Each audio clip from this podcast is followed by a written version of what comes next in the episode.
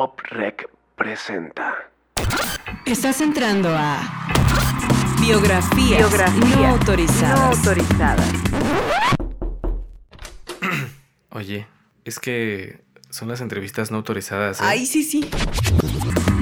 Entrevistas con expertos que te revelan todos los secretos de por qué algunos artistas la rompen y otros no. Escúchalo Escúchalo. bajo tu propio riesgo. Muy buenas las tengan todos ustedes y sean bienvenidos a Biografías No Autorizadas, el podcast. Para los que no me conocen, soy su amigo y compadre Daniel Spector y el día de hoy me encuentro en esta mesa soñadora, emprendedora y explosiva de biografías no autorizadas para platicar primeramente con un gran amigo de juventudes y además experto en temas legales.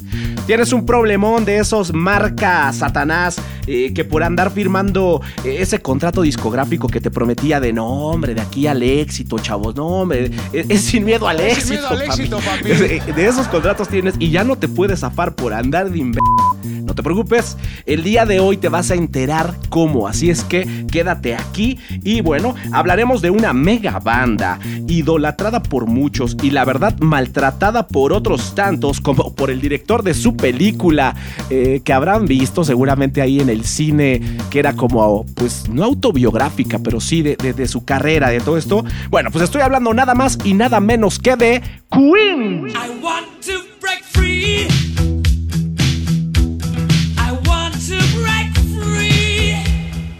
A través de esta historia que es, además de la vida real, quiero que tú, que estás en esta industria del espectáculo, eh, un tanto cruel y desgraciada, pero pues a la vez es amada por muchos, puedas entender los factores que determinan que consigas algo que por muy pequeño que parezca para algunos que digan, ah, no, es esta presentación bien fea, no ¿eso qué? Una canción en Spotify, ah, ¿eso qué? Eso cualquiera lo hace. Bueno, aunque para ellos sea una estupidez y a ti te sepa a caviar, es para eso que quiero que estés bien informado y que no te vean la cara de imbécil. Por eso, para platicar sobre esta banda y sobre estas cuestiones legales, estoy aquí con el señor licenciado Carlos Acosta. Hola, hola, ¿cómo estás? Mi querido Carlos, bienvenido a la mesa destructora. Claro, cierto. Este, soñadora, como lo dije al principio, de biografías no autorizadas. ¿Cómo estás? Daniel, ¿cómo estás? Un placer estar aquí contigo. Gracias por invitarme, poder compartir mis conocimientos, si así lo puedo llamar. Un placer estar aquí contigo. Gracias. Cuéntanos un poco cómo llegas al derecho, por qué te haces abogado, en qué has estado. Cuéntanos un poco de ti para que la gente sepa quién es Carlos Acosta. Sí, claro que sí. Mira, yo desde muy pequeño, desde que iba en la secundaria, me llamó siempre eh, el derecho, las leyes, el defender a las personas, el estar eh, en, en esto de, empapado en esto de los reclusorios. Yo veía películas, veía novelas y me, me encantaba ver cómo las personas, los abogados representaban a, a otras personas. Eh, siempre fue mi, inquietud. Incursioné en la música. No fue lo mío, pero siempre tuve eh, la meta fijada en lo que quería, que era estudiar leyes. Terminé la carrera. eh, soy egresado de la Universidad Latina. Estuve en dos despachos, ocho años. De ahí, en 2010, estuve trabajando ocho años en una aseguradora. En el área jurídica, obviamente. Y en 2018 salí de la empresa y decidí poner mi despacho. Ok, o sea, ahora como emprendedor, ya como dueño de tu propio despacho. Así es, dueño de mi propio despacho, creé una sociedad y ahora soy el fundador de, ese- de ese despacho. Ah, pues ahí está, para que se den una idea de que no estamos hablando nada más porque nosotros queremos decir las cosas y todo. No, no, por eso, para cuando no creen que se tenga o no se tenga razón, hay que traer un experto que sepa de la materia, que esté involucrado y además qué interesante que en el caso de Carlos sí vivió una etapa musical, sí vivió el saber qué pasa con un contrato de esos que seguramente tú has vivido o estás leyendo ahorita decidiendo si lo firmas o no, pero ahora en toda la materia, digamos, de derecho, saber qué onda con un contrato. Entonces, eso está muy bueno, pero ahí te va.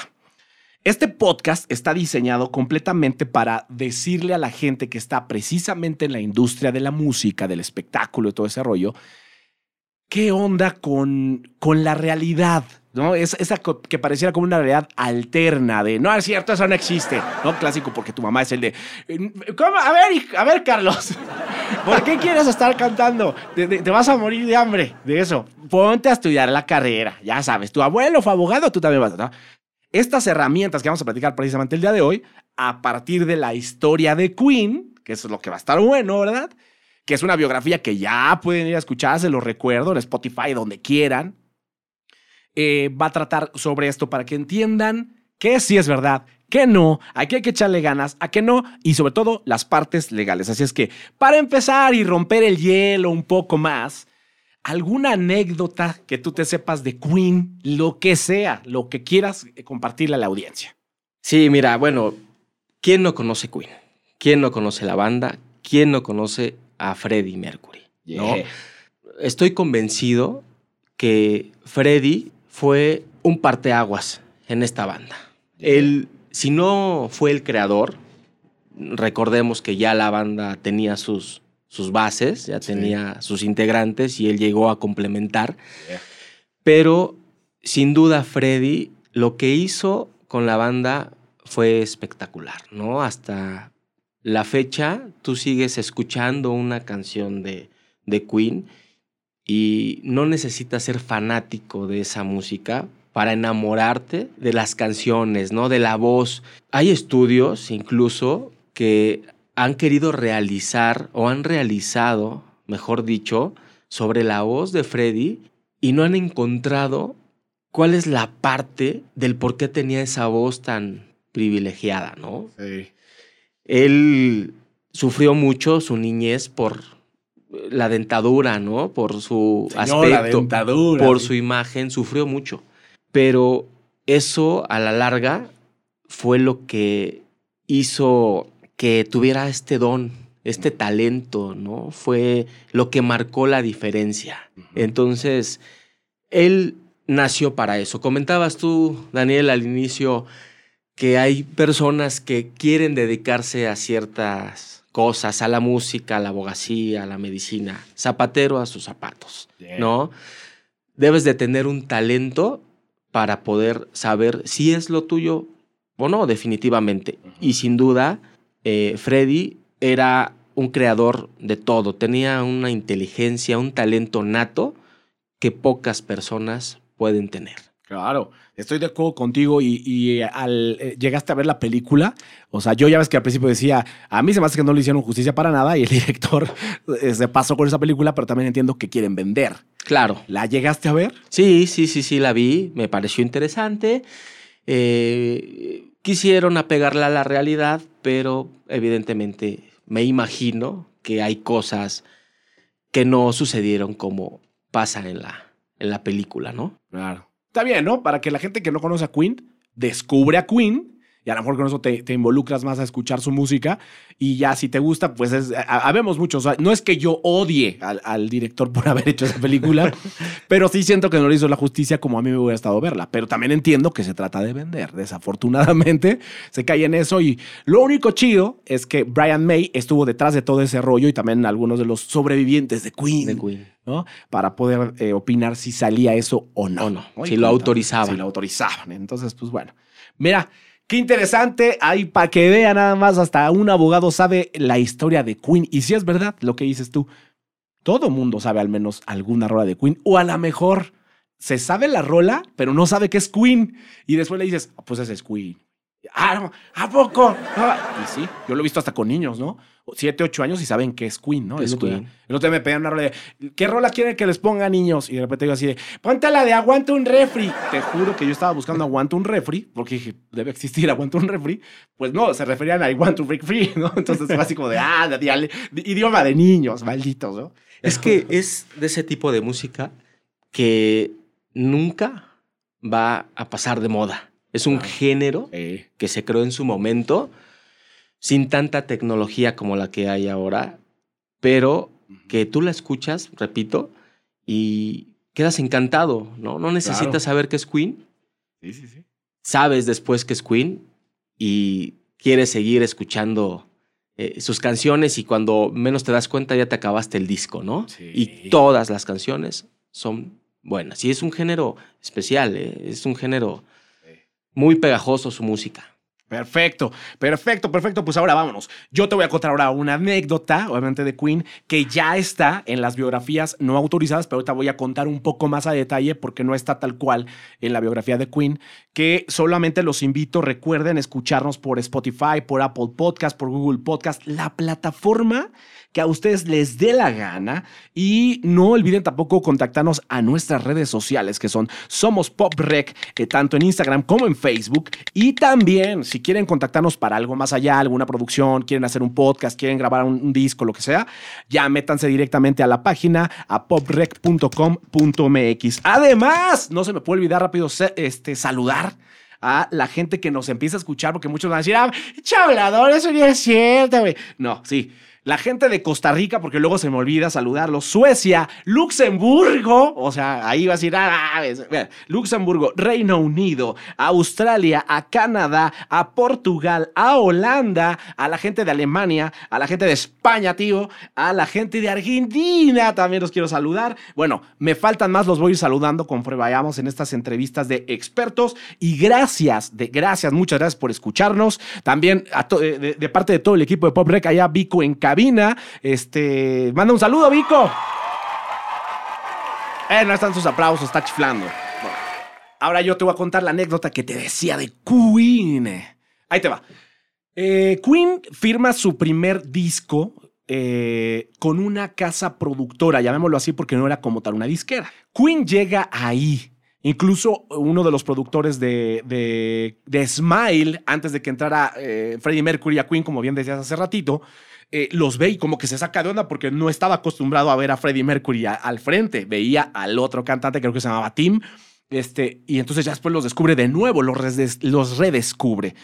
Aquí Trident los firma, pero los firma como, llamémoslo por tres eh, cláusulas distintas, ¿no? Tres, tres convenios distintos. Y uno es el que yo te voy a pagar porque produzcas un disco. Es más, te voy a pagar dinero al final si yo aún no lo he vendido. Si se vende o no se vende el disco, yo te pago a ti. Quién sabe qué fecha acordaron, pero ese era como un pacto. Lo podríamos llamar hasta cierto punto una obra por encargo, porque te estoy pagando por crear un disco. Órale, haz tu arte, pero te lo voy a pagar, ¿no?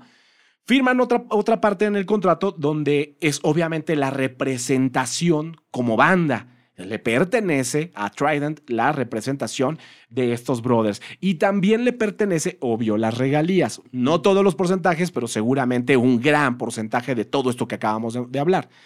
Eh, no les va bien a los Queen, están ya, eh, quieren hacer algo, ellos saben que tienen muy buena música e incluso, cuento también en la biografía, que Freddie Mercury lo que hace es como recurrir al manager de ese momento de Elton John, que sí los escucha y dice, órale, eso está muy chido. Y de hecho terminan en muy buenos términos después. ¿eh? Terminan, me parece que firman un contrato por tres años nada más, pero él sí se encarga de lograr conectar tanto el contrato que tenían con Trident para ya firmar con una disquera, como seguramente negociación en cuanto a regalías de, oye, brother, págales, ¿no? Ustedes ya vienen en carros de madre, este, mis, mis, mis muchachos están viviendo ahí encimados en la casa, como en muertortas en la esquina de Acoxpa, y ustedes aquí en Lincoln y, limosinas y todo, ¿qué onda, no? Y eso es como Queen logra más adelante tener por fin dinero dinero, ¿no? Millones de copias ya vendidas previas y ellos no cobraban nada. No, no había dinero. Entonces, eh, en esta historia me gustaría que desde la parte legal, desde el aspecto legal, eh, pudiéramos hablar un tanto de eso. Pero, ¿cómo ves esta historia que te acabo de contar? ¿Te la sabías o no? No, no, no me la sabía, es interesante. Y no solo pasa con Queen, pasa con muchos, muchos artistas. Déjame decirte una cosa, Daniel, desde mi punto de vista, lo que pasa con los artistas, con las bandas de temprana creación, ¿qué es lo que tú buscas cuando eres un, Fama. un artista? Fama, darte a conocer, dar a conocer tu música, ¿no? Tu talento. ¿Qué pasa? Llegan personas abusivas con experiencia y te la pintan muy bonito. Te dicen que vas a tener todo lo que tú quieras y tú relacionas la fama con el dinero, obviamente, ¿no? Tú ves a otros artistas que ya tienen yates, tienen casas, tienen carros y tú eres lo, es lo que quieres, es lo que buscas. Desgraciadamente hay personas abusivas que aprovechándose de tu interés, de tus ganas de buscar la fama, te hacen firmar contratos abusivos, contratos en los cuales ellos siempre van a, a ganar, ¿no? Sí. A veces estos artistas, por no, por no saber, por no querer pagar un abogado, por no estar asesorados, firman lo que les dicen. Llegan los managers, llegan los representantes, llegan las disqueras. Fírmale aquí, vas a tener todo, fírmale aquí. No leen las cláusulas, no leen que dicen, vas a trabajar para mí durante 10 años, 15 años. Las regalías van a ser para mí, tú solamente vas a, a poder recibir una parte. No lo leen, no se asesoran. Y esa es la parte fundamental, porque cuando se dan cuenta de lo que están creando, de a dónde los alcances que han tenido, y quieren despegarse de esas personas, de esa disquera, no pueden porque tienen un contrato firmado. ¿no? Sí. Cuando incumples ese contrato, las penas convencionales que se establecen ahí pueden ser millonarias, pueden acabar con tu carrera. Entonces, pienso que es fundamental eso. Y yo pienso que en Queen sucedió eso, ¿no? Yo creo Sí. que las ganas, el ánimo, la inquietud de salir adelante, de dar a conocer su música, más que el dinero, en un principio fue lo que les hizo firmar contratos. No, claro, eh, estoy completamente de acuerdo contigo y para eso mismo. ¿Qué te parece si nos vamos a esta seccioncita eh, que es para preguntarle al experto? Pregúntale al experto desde tu perspectiva, desde la cuestión legal, ¿qué tengo que hacer? Pero te voy a llevar con unas preguntas sorpresa. ¿Te parece si vamos allá? Encantado, Daniel. ¡Vámonos!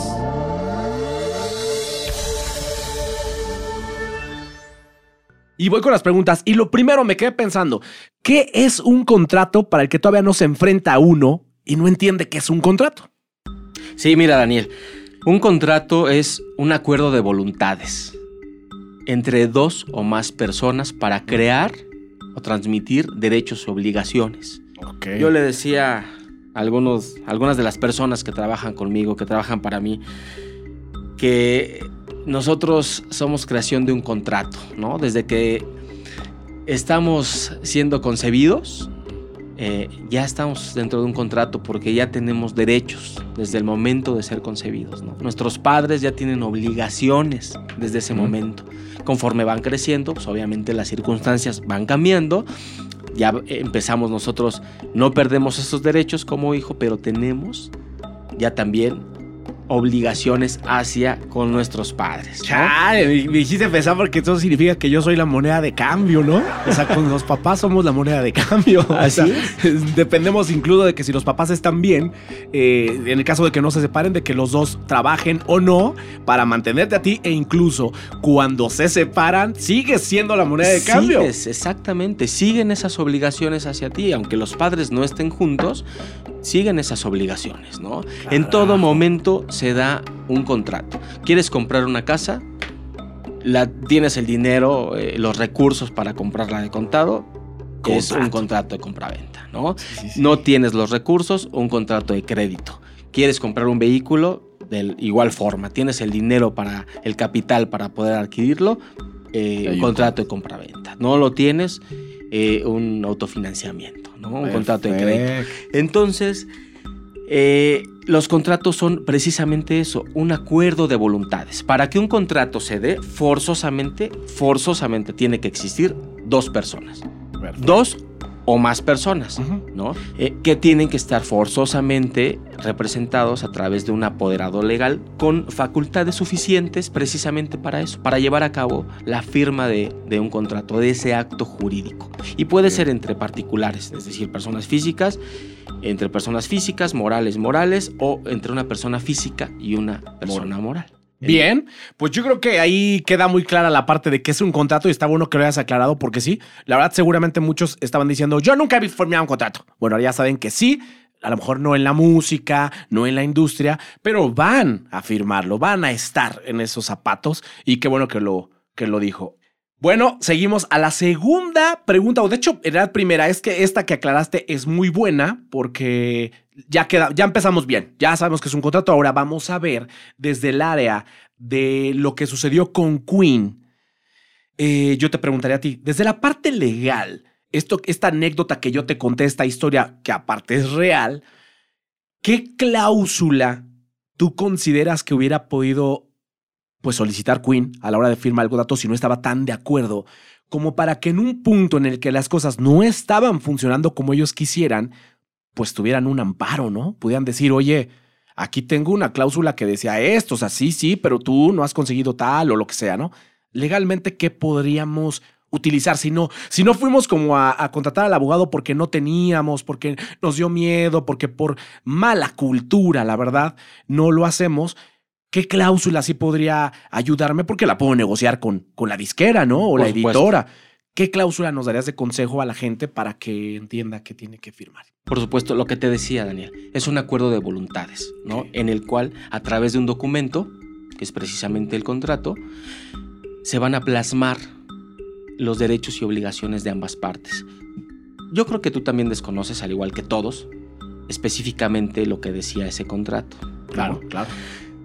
Pero yo pienso que hubiera sido importante para Queen, y lo recomiendo, firmar contratos por un año, ¿no?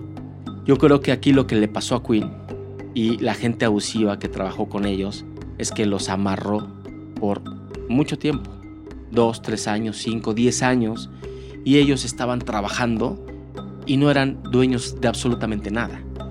Entonces yo pienso que plasmar una cláusula en donde diga que el contrato eh, terminará, eh, tendrá vigencia de un año y podrán las partes renovar o no si los dos quieren, hubiera sido importante, ¿no? Porque al finalizar ese año, si ellos hubieran visto tal vez el alcance, las dimensiones de su éxito, de los recursos que estaban generando, ellos hubieran podido decidir si seguir con ellos o no. Y en ese caso, si decidían continuar con ellos, poder ya manejar eh, las cláusulas a su conveniencia. Porque finalmente los artistas eran ellos. ¿no? Sí. Los creadores de la música eran ellos. Yo pienso que eso hubiera sido importante, ¿no? Y lo, lo- lo sugiero, eh, no atarse a tantos años en este tipo de contratos, ¿no? Desgraciadamente cuando el artista quiere dar a conocerse, no tiene otra opción. A veces te atan de manos, ¿no?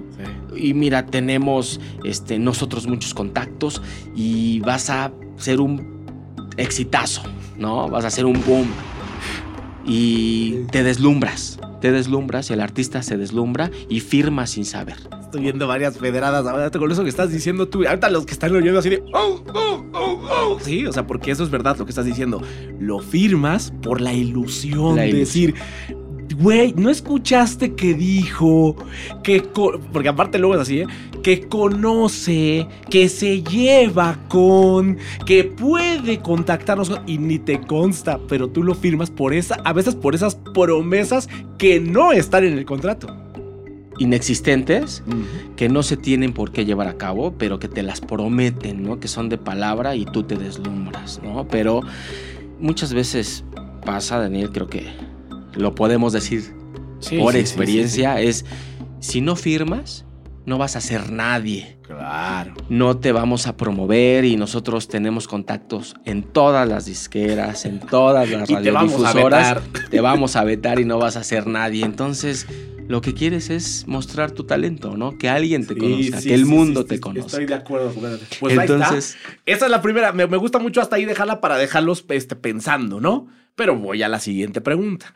¿Cuáles serían para ti como abogado eh, tres puntos muy importantes o a lo mejor los básicos, ¿no? Que digas, no sé de leyes, pero al menos el abogado dijo, el licenciado dijo que si yo veía estos tres, estas tres cláusulas, estos tres puntos en un contrato, no estaba tan mal. O, va, es viable que lo firme. ¿Cuáles serían esos tres puntos que deben estar en un contrato?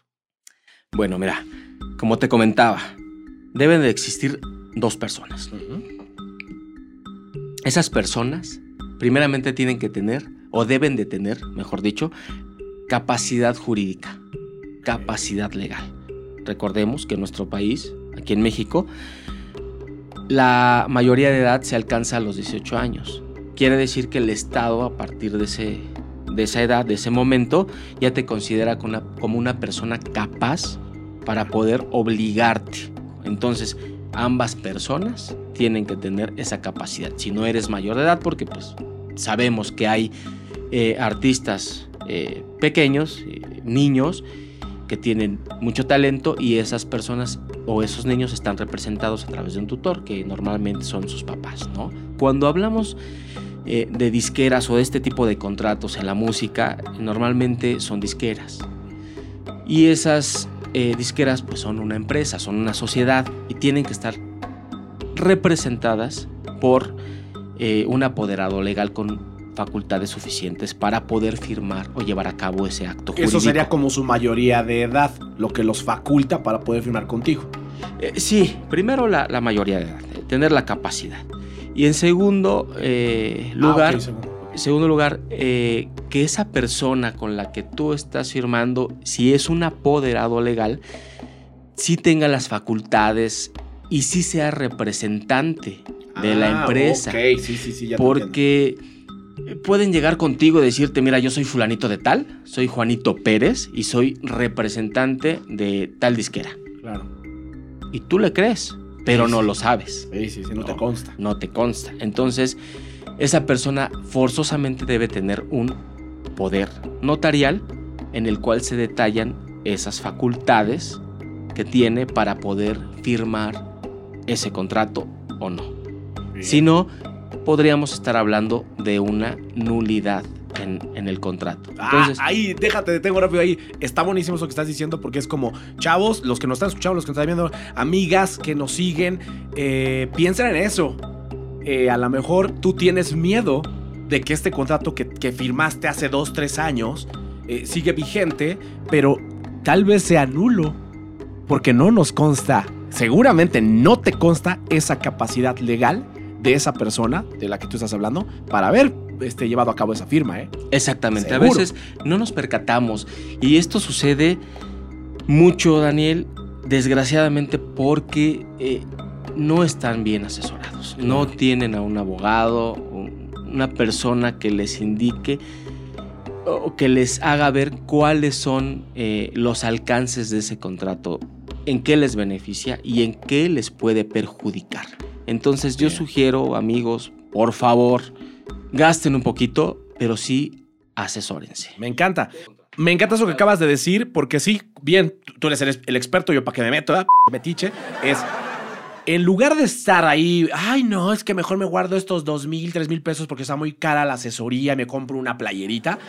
Mejor acompañado por el abogado, porque si vas a firmar un contrato que una vez con tu firma no hay para atrás, más te conviene gastarte esos, tus, tus mejores tres mil pesos gastados podrían estar en el abogado, que aparte de ser el que te acompaña legalmente, te pueda explicar lo que la otra parte dice. ¿Y por qué si esa parte te, te hace firmar un contrato eh, que es legal, por qué tú no puedes estar acompañado por tu abogado? Claro, es importante, estás en tu derecho además, ¿no? tu derecho. Te vas a comprometer eh, con una persona durante un tiempo determinado a un acto jurídico que puede incluso perjudicarte, ¿no? Entonces, siempre estar asesorado es lo más importante. Bien, me gusta esa, me quedo con esa. Y ahora sí me voy a meter a la pregunta final, ¿no? Que le hago a todos en esta mesa y que sería, si tú como abogado pudieras tener el acceso a una máquina del tiempo o pudieras pagar por una sola vez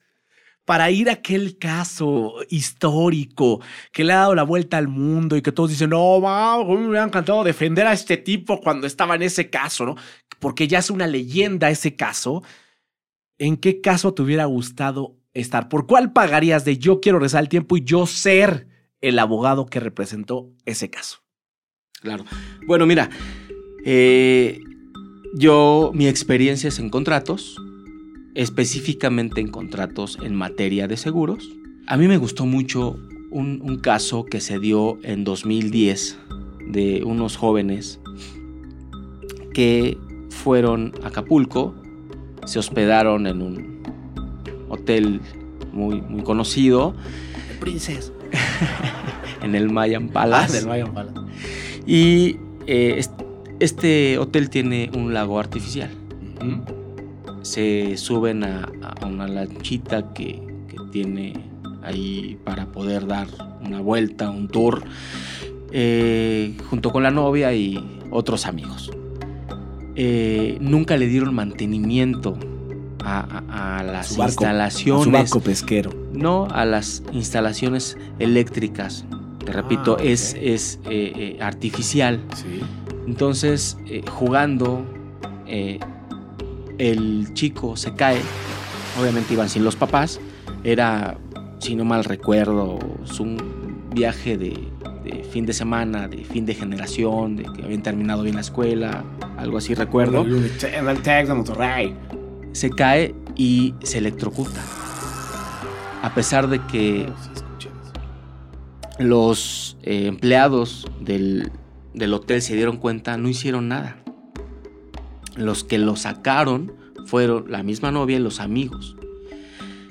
Y ese asunto fue en el aspecto legal para los abogados que nos dedicamos a esto muy importante porque eh, a partir de ese momento eh, la Suprema Corte de, Justicia obviamente demandaron al hotel y la aseguradora la obligaron a pagar eh, 30 millones de pesos a la familia, a los papás. Entonces, a mí me hubiera gustado ver, eh, estar en, ese asunto, poderlo litigar. Ahora me dedico a eso. eh, tengo algunos asuntos muy similares eh, porque a mí, a mí me gustó ese, ese asunto. Bien, perfecto. Pues ahí está. Esa sería la máquina del tiempo eh, y el caso que le gustaría pues, ser el protagonista, ¿no? Bueno, pues después de toda esta charla tan interesante, porque neta, neta, a mí me hubiera encantado en la época que me tocó firmar algún contrato que todavía yo no le sabía tanto a esto, haber tenido una asesoría de este tamaño, ¿no? O sea, digamos que es una asesoría legal cortita, concisa, gratis, ¿no? Porque la gente ahorita lo está viendo gratis. Es importante, ¿no? Bueno, y los que nos escuchan en Spotify, obviamente, escuchándola gratis. Qué bueno, porque precisamente este podcast, como se los dije al principio, es para eso. Ayudar a la gente que está a punto de iniciar su carrera, que ya la inició, que está avanzando. A lo mejor hay gente que está congelada por un contrato que firmó. ¿no? Gente que no sabe en este momento si le conviene o no firmar este contrato que le están proponiendo, aunque le están prometiendo todo. Bueno, creo que tal vez podamos salvar a, a varias personas que estaban a punto de firmar o algunas que se sentían atadas porque están congeladas ahí y no saben que a lo mejor este contrato ni siquiera ya tiene una validez, ya es nulo. ¿No? Puede ser. Es muy bueno. Así es que, bueno, mi querido Carlos, para la gente que te quiera contactar, porque independientemente de lo que ustedes escucharon de que él está en la parte de aseguradoras, eso no importa. Aquí lo que importa es la ley, el derecho, que es lo que te lleva a saber eh, si firmar o no un contrato, eso es lo importante. Y él que estuvo en las cuestiones musicales sabe perfecto cómo defenderlos a ustedes si llegan a necesitar eh, una asesoría legal para un contrato que tengan que firmar o que ya firmaron y que ya le vendieron al mal diablo. Así es que, ¿dónde te pueden contactar? ¿Qué redes sociales? ¿Dónde te siguen? ¿Dónde está el despacho? Ahora sí que tú haz tu comercial porque la gente debe de enterarse de ti. Claro que sí, gracias Daniel. Mira, nosotros eh, estamos ubicados en La Fragua, número 18, Ujú. Colonia Tabacalera, eh, en la Cuauhtémoc. Eh, el despacho es AMG Abogados SC, te repito, fundador. Ok, bien. éxito. pueden contactarme a los siguientes correos, asesoría arroba amgabogados.mx y a gonzález arroba amgabogados.mx o a mi teléfono 55 54 36 08 41 ahí los puedo atender con todo gusto. Mándenme Bien. sus dudas, sus comentarios, lo que deseen que, que yo los pueda ayudar, apoyar. De verdad, con todo gusto lo vamos a hacer. Porque como bien mencionas, eh, sí estoy más enfocado en el área de seguros, pero los contratos parten de, de- de una base, todo está en la ley, en entonces no hay ningún problema por eso. Con todo gusto los podemos ayudar, Daniel. Perfecto. Pues bueno, así en el momento que fue eh, dando los correos y el número, lo vamos a ver. Obviamente lo- ya lo pegaremos aquí abajito o aquí o acá, donde sea, para que ustedes puedan contactar directamente. Y bueno, ahora sí, pues me despido. No, sin antes recordarles que nos escuchen por Spotify, por Apple Podcast, donde quieran, la plataforma que quieran y compártanlo con alguien. O sea, a lo mejor a ti no- tú no lo necesitas. Puede ser que digas, "Ay, ay, a mí que me importa. Sí, a ti no, pero tú tal vez tienes el primo, el primo de un amigo que está en un problema con un contrato. Ahorita lo estamos viendo desde la parte de, de la música, de la industria, pero pues cualquier abogado, Carlos o el que sea, te puede ayudar en cualquier cuestión legal. Así es que no dudes en utilizar el poder de un abogado. Y este, no olviden tampoco contactarnos en poprec.com.mx para cualquier asesoría, consultoría, lo que quieran que tenga que ver con su carrera para grabar, para hacer un podcast. Estamos buscando gente que quiera hacer otro podcast que tenga una muy buena idea. Lo vamos a producir para ustedes. Así es que no lo olviden lo que queremos hacer. Y yo siempre lo digo. Y si van a mis redes sociales y ven qué dice en mi descripción, van a ver que soy un maldito loco que sueña con cambiar la industria. Y eso es por todo lo que hemos visto. ¿Sí? Carajos, apoyando siempre un maldito género cuando tenemos tanto talento en nuestro país o en Latinoamérica, pero no siempre es, oh, los gringos hacen cosas muy bonitas. Sí, nosotros también lo podemos hacer, así es que no lo olviden, lo podemos cambiar juntos. Soy su amigo Daniel Spector y corte y queda.